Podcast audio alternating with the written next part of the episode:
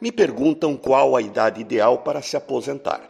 Minha resposta: quando você tiver acumulado poupança previdenciária para ter renda de 80% do último salário enquanto viver, sem precisar mais trabalhar.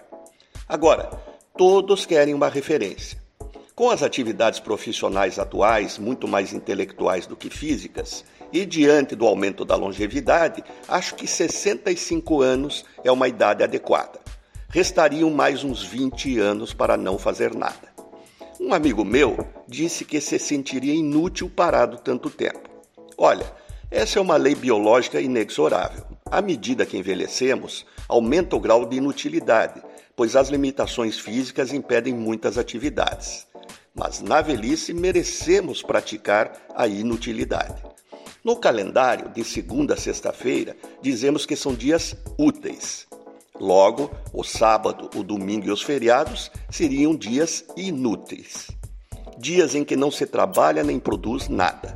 Exatamente os mais aguardados.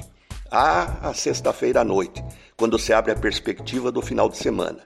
Os mais jovens para uma balada, as famílias para uma viagem à praia ou simplesmente para um hobby, um jantar com amigos, uma festa, praticar um esporte, o que seja pois é dessa forma que devemos enxergar a idade madura um permanente final de semana, uma dádiva para quem já produziu muito.